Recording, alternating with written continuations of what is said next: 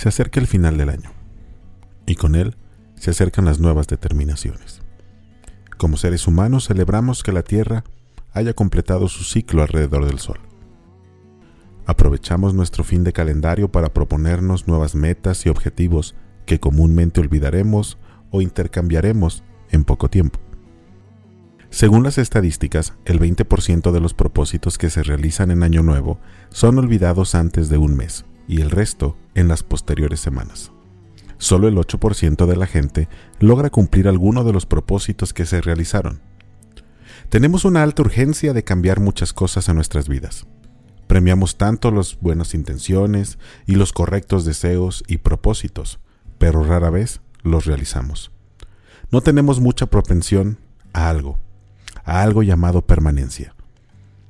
Comúnmente permanecemos solo en cosas que nos hacen sentir cómodos, pero nunca permanecemos en aquello que nos mueve y nos fuerza a mostrar lo eterno.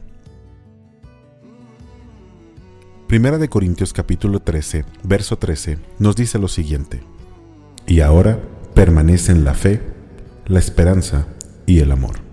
Estos tres, pero el mayor de ellos es el amor. ¿Cuántas veces hemos decidido permanecer en estas tres conductas? Es común que durante esta época decidamos cambiar muchas cosas, simplemente porque no nos gustaron los resultados que tuvieron. Pero ¿acaso debemos de desistir de todo aquello que no nos agrada simplemente porque nuestra humanidad nos lo dicta para ir hacia lo cómodo? Primera de Juan capítulo 2, verso 6 dice, El que dice que permanece en él debe andar como Él anduvo. ¿Acaso nosotros hemos decidido andar como Jesús anduvo?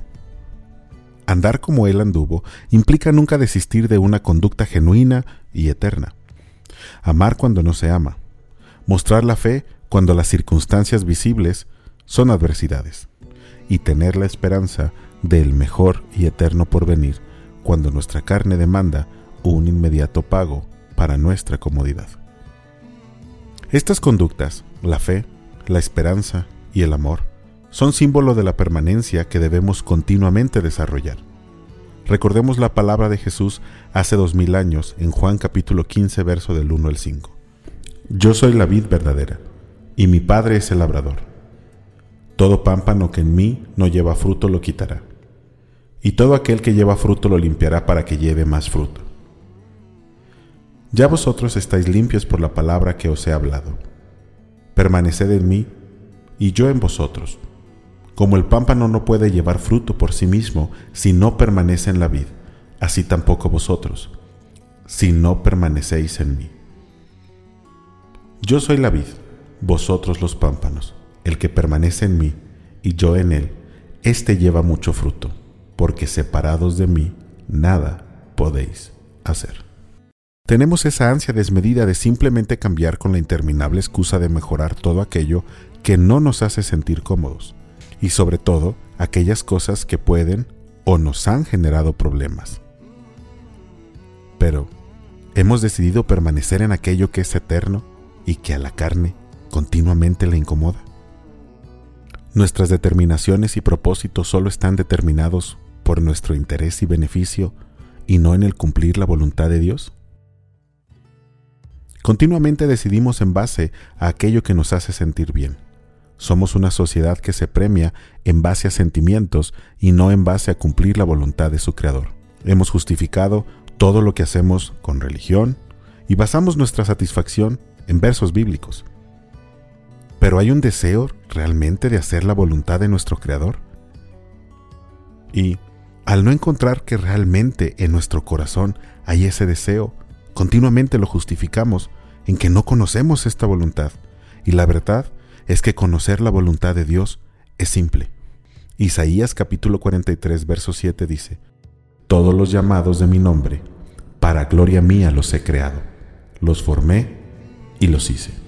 Esto nos indica que Dios nos creó con el firme y eterno propósito de darle gloria a Él. Pero ¿cómo puedo darle gloria a mi Creador? ¿Siquiera nos hemos preguntado eso?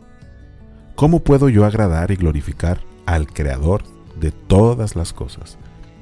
Aquel que creó y formó lo visible e invisible. Y la verdad es que la Escritura misma nos lo testificó por medio del Hijo. En Juan capítulo 15, verso 8 nos dice, En esto es glorificado mi Padre, en que llevéis mucho fruto y seáis así mis discípulos. La pregunta es, ¿por qué no queremos dar el fruto?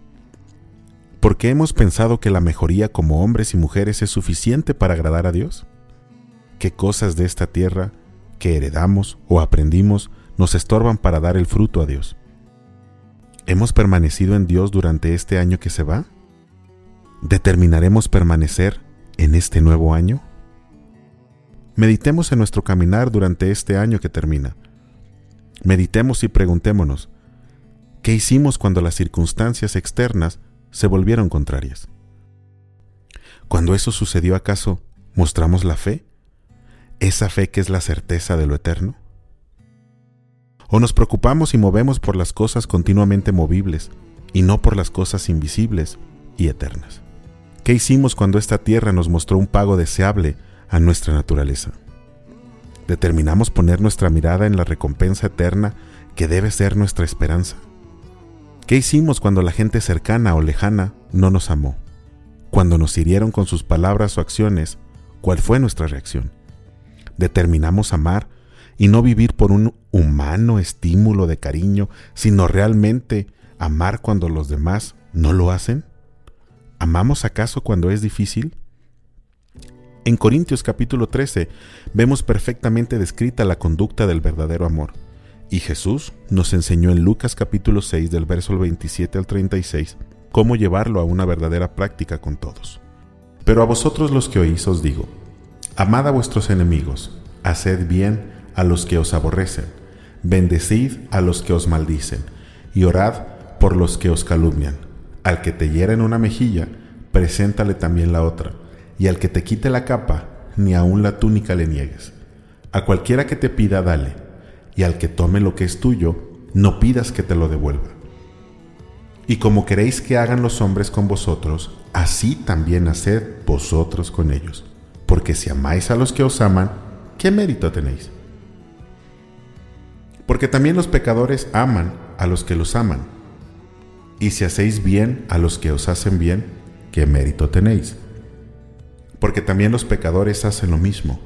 Y si prestáis a aquellos de quienes esperáis recibir, ¿qué mérito tenéis? Porque también los pecadores prestan a los pecadores para recibir otro tanto. Amad pues a vuestros enemigos, y haced bien, y prestad, no esperando de ello nada, y será vuestro galardón grande, y seréis hijos del Altísimo porque Él es benigno para con los ingratos y malos. Sed pues misericordiosos, como también vuestro Padre es misericordioso. Pareciera que solo queremos mostrar el amor y la mejoría hacia aquellos que nos dan estímulos de cariño y afecto. Pero ¿acaso esto agrada a Dios? Proverbios capítulo 27, verso 6 nos dice, Fieles son las heridas del que ama, pero importunos los besos del que aborrece. Este verso es increíblemente profundo. Nos enseña que aquel que ama puede ver siempre lo eterno e inamovible dentro de cada persona, incluso cuando la otra persona le hace daño. Y no solo eso, sino que también es capaz de ver y buscar el plan de Dios detrás de las circunstancias hirientes que nos presenta la vida. Pero también nos enseña que a los ojos de Dios, aquellos que solamente ven el amor como un estímulo de cariño, que espera simplemente recibir y alimentar están fuera de la voluntad de Dios. Por lo tanto, preguntémonos, ¿hemos decidido en nuestros propósitos de año nuevo el permanecer? ¿Hemos permanecido en Dios andando como Él anduvo en este año que termina?